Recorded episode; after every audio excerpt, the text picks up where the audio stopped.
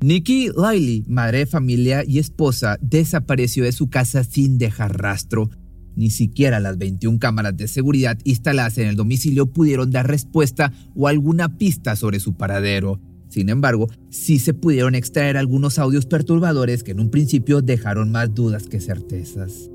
Material como este dejó en duda qué le pasó a Nicky y lo peor es que por qué parece como si alguien hubiera alterado los archivos. De ser respondida esta última pregunta, también dejaría al descubierto la identidad del sospechoso, un hombre violento y abusivo, pero sobre todo un maestro de la manipulación, su propio esposo y padre de dos de sus hijas.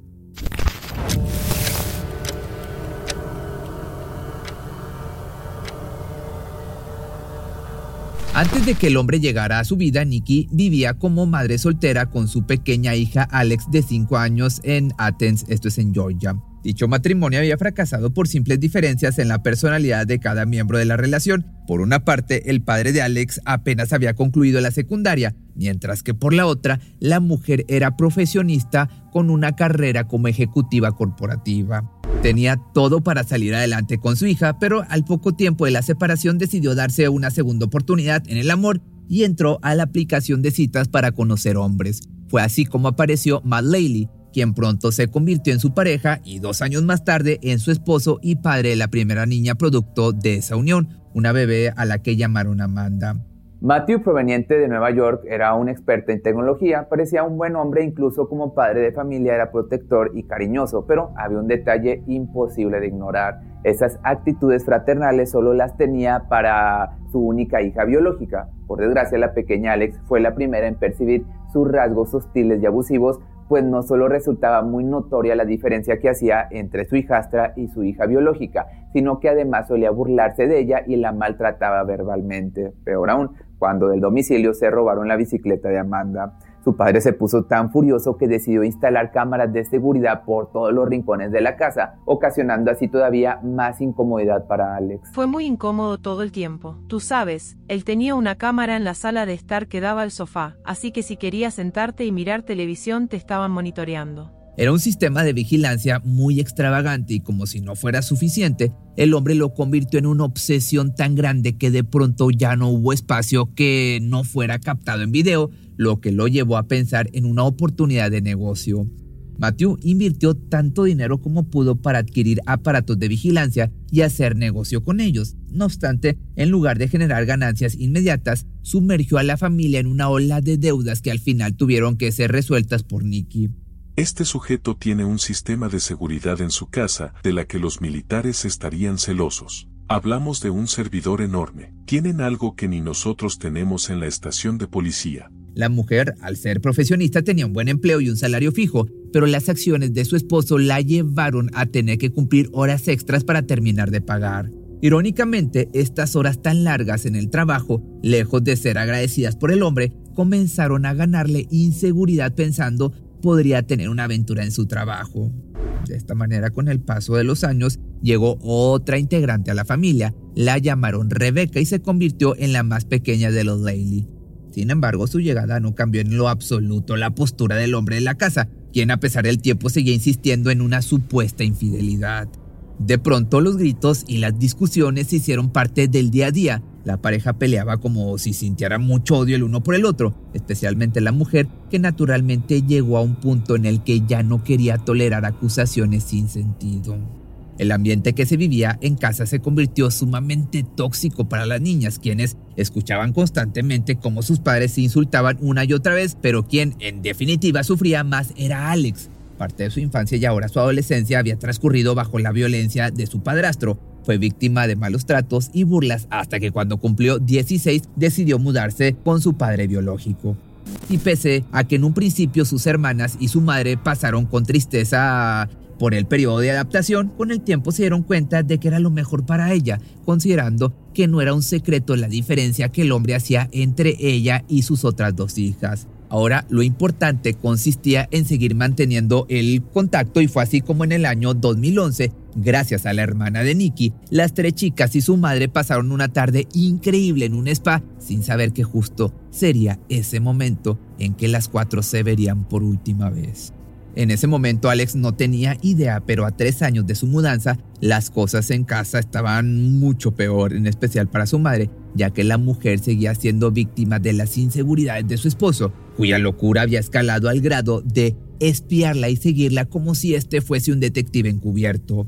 A principios de julio del año 2011, la mismísima Nikki confesó a su hermana que estaba harta de la actitud de Matt, pensaba muy seriamente en el divorcio e incluso estaba por solicitárselo. Pero muy convenientemente, dos semanas después de esa charla con su hermana, la mujer desapareció. Así que respondí, era Matt. Y él me preguntó, ¿has hablado con Nikki? Y le dije que no. ¿Por qué? ¿Qué ocurre? Y él dijo, Nikki está desaparecida. Y le dije, ¿de qué rayos estás hablando? ¿Qué quieres decir con que está desaparecida? ¿Hace cuánto tiempo que se fue? Y él dijo, no la he visto desde el viernes en la noche. Y yo contesté, que tienes que llamar a la policía. Hasta ese momento, Amanda y Rebeca solo recordaban una fuerte discusión entre sus padres. Acto seguido, su madre ya no estaba en casa. La denuncia correspondiente se realizó hasta el 11 de julio del año 2011, pero curiosamente Matt no lucía consternado o preocupado por no saber nada de su esposa. Por el contrario, comenzó a poner sobre la mesa teoría de que quizás se había escapado con alguien más, que había abandonado a sus hijas y que llevaba varios días comportándose muy extraño la describió como alguien falto de sus capacidades mentales, una persona al borde de la locura y la ansiedad por los cielos. Y fue gracias a estas declaraciones que la policía no prestó demasiada atención al caso. Tal vez era tan solo un arrebato de una mujer furiosa con su esposo y tenían casos mucho más importantes que resolver, era lo que creían. Por fortuna, la hija mayor de la desaparecida sabía perfectamente que su madre no sería capaz de irse sin avisar, mucho menos de abandonar a sus hijas. Fue por eso que, buscando la manera de captar la atención ya fuera de las autoridades o los medios de comunicación, decidió organizar su propio grupo de búsqueda, al cual se unieron aproximadamente 100 personas. El tumulto de gente no tardó mucho tiempo en captar la atención de algunos canales de noticias y por desgracia habían llegado al punto exacto donde tan solo 15 minutos después descubrirían un cuerpo sin vida. Estábamos a punto de entrevistar a la hermana de la mujer desaparecida, cuando empezamos a escuchar gritos provenientes del interior de ese bosque. Me desmayé, y solo recuerdo haber golpeado el suelo, pero tan pronto como pude me desperté, y salí corriendo hacia donde estaba la cinta de la escena del crimen. Tanto las hijas como la madre y la hermana de Nicky estaban absolutamente consternadas. En entrevista, Amy hizo saber su rabia por el hecho de que su cuñado hubiera tardado tanto en notificar sobre su desaparición. No obstante, lo que encontraron en la escena del crimen no lo hizo sospechoso inmediato. Lo cierto es que no tenían idea de cómo había llegado ahí el cadáver. Estaba entre las hojas que cubrían el suelo y completamente sin ropa. Posteriormente, con el paso de los días, el equipo forense detectó en el cuerpo de Nikki la presencia de un tipo de sustancia llamada ácido hidroxibutírico, el cual muy probablemente utilizaron para sedarla, ya que para sorpresa de las autoridades pertinentes, los pies de la mujer estaban completamente limpios, no había señales de que ella misma hubiera llegado hasta ahí. Sin duda, alguien había trasladado el cuerpo ya sin vida para abandonarlo. Le dieron esta sustancia para dominarla o matarla. Esto fue lo que dijo una de las detectives del caso. Ahora, con toda la atención de los investigadores, aunque Matt todavía no figuraba como sospechoso, no dudaron ni un segundo en solicitar todo el material de las cámaras de seguridad, pues cuando vieron la cantidad de dispositivos colocados a los alrededores, pensaron que encontrarían pistas muy fácil. No contaban con que estaba total y absolutamente manipulado este sistema por Matt. Más de medio millón de videos sin títulos ni datos concretos estaban revueltos como en una especie de laberinto.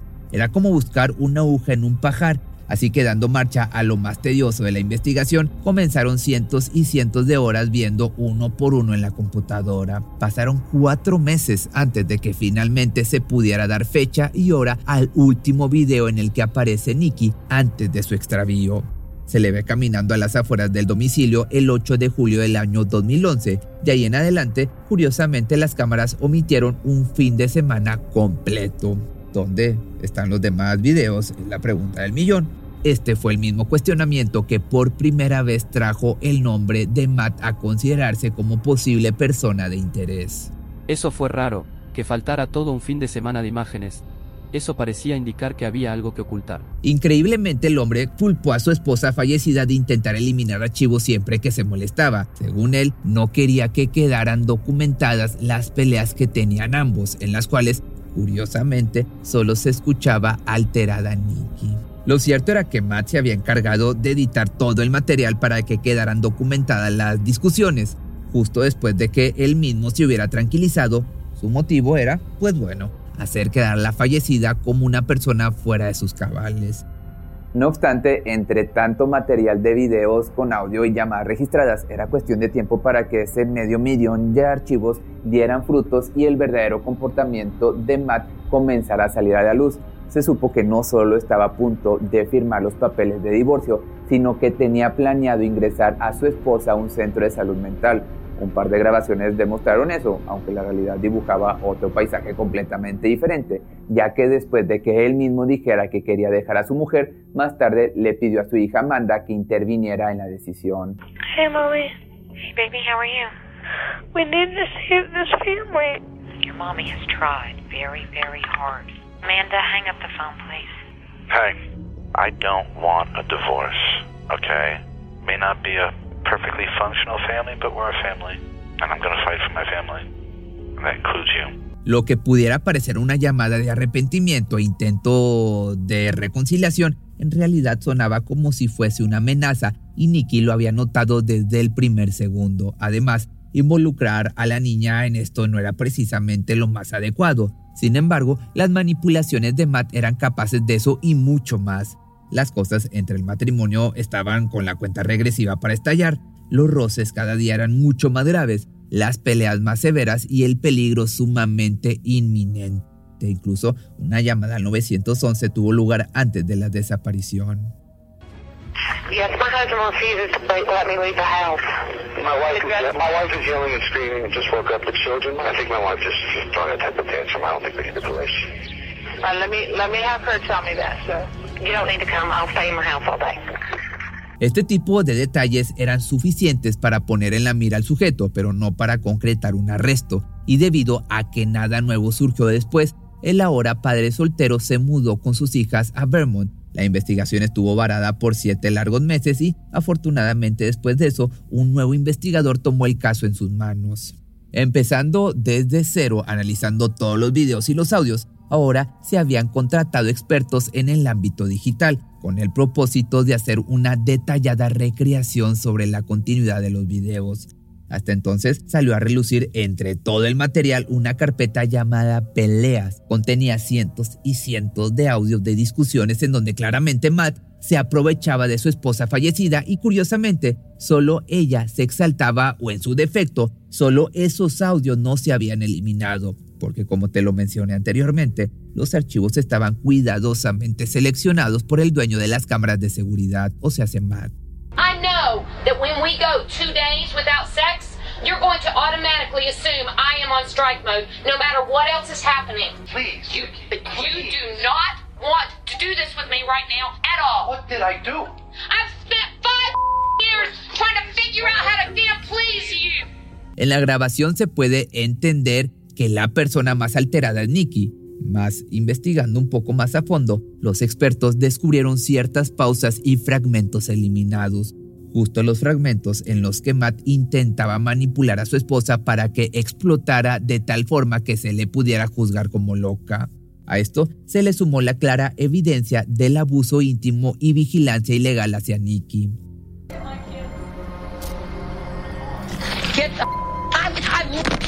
Not touch me. Oh, get off me. Get off! stop. Let me go. Now.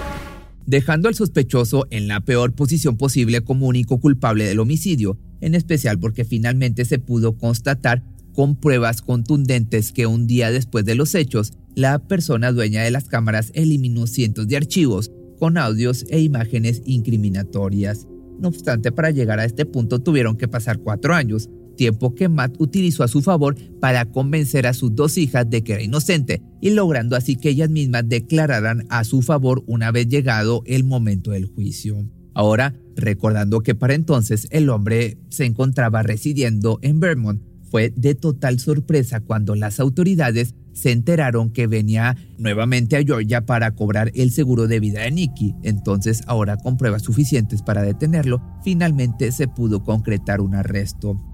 Parecía que la justicia comenzaría a manifestarse a partir de ese momento, pero nadie contaba con que el hombre no tendría reparo en pedir ayuda a sus dos hijas para que se pronunciaran a su favor. Les dio específicas instrucciones de abrir un canal de YouTube para que ahí dieran a conocer su postura sobre la inocencia de su padre y las reprobables acciones de la familia de su madre fallecida, quienes acusaban al hombre de homicida. Fue una fuerte pelea entre Amanda, Rebecca y Alex, porque desgraciadamente las hermanas tenían datos muy diferentes de lo que en realidad había ocurrido. Entonces su enemistad se hizo sumamente profunda y, como si no fuera suficiente, Matt pidió a su hija Amanda escuchar todas las grabaciones de las peleas para que pudiera tomar nota y saber cómo proceder a la hora de tener que pararse en el estrado. Dicha tarea tan perturbadora para una niña de 14 años resultó absolutamente desgastante, pero confiando ciegamente en su padre, Amanda lo terminó haciendo. Siempre le preguntaba por qué no hacía eso su abogado, y él simplemente me contestaba, ¿No me amas? ¿No quieres que regrese a casa? Eres la única en quien puedo confiar para hacer esto. Era una situación complicada y muy dolorosa para todos, aunque después del juicio finalmente vendría un poco de calma para la familia de Nicky. Este comenzó el 27 de enero del año 2016 y estuvo plagado de enfrentamientos familiares. Por un lado estaba Alex, que acusaba a Matt de ser violento, de haber golpeado a su madre en más de una ocasión, de haber escuchado gritos y súplicas de que parara. Pero en contraparte, Amanda, absolutamente ciega por el amor que le profesaba a su padre, dijo que Nicky probablemente hubiera necesitado ayuda profesional de un psiquiatra, que caminaba de un lado a otro asegurando escuchar voces en su cabeza. No obstante, tras escuchar a Amanda, solo se pudo constatar que estaba totalmente bajo la manipulación de su padre. No había otra explicación. La asesinó en esa casa, en esa habitación y se salió con la suya, fue lo que dijo la abogada defensora. Fue cuestión de tiempo para que finalmente se le declarara culpable de asesinato con malicia y vigilancia ilegal, con una sentencia de cadena perpetua sin posibilidad de libertad condicional. El veredicto alegró a la familia de la víctima, pero a su vez dejó devastadas a las hijas del imputado, más el pasar del tiempo fue suficiente para que se diera cuenta o se dieran cuenta de que lo que realmente había ocurrido en esa casa. Hoy las hermanas luchan por reconstruir su relación y estando lejos de las manipulaciones de Matt, han vuelto a recordar a su madre tal y como era en realidad. Si te gustó este video no olvides seguirme en mis redes sociales y acuérdate que tengo dos páginas de Facebook, una Pepe Misterio y otra Pepe Misterio Documentales.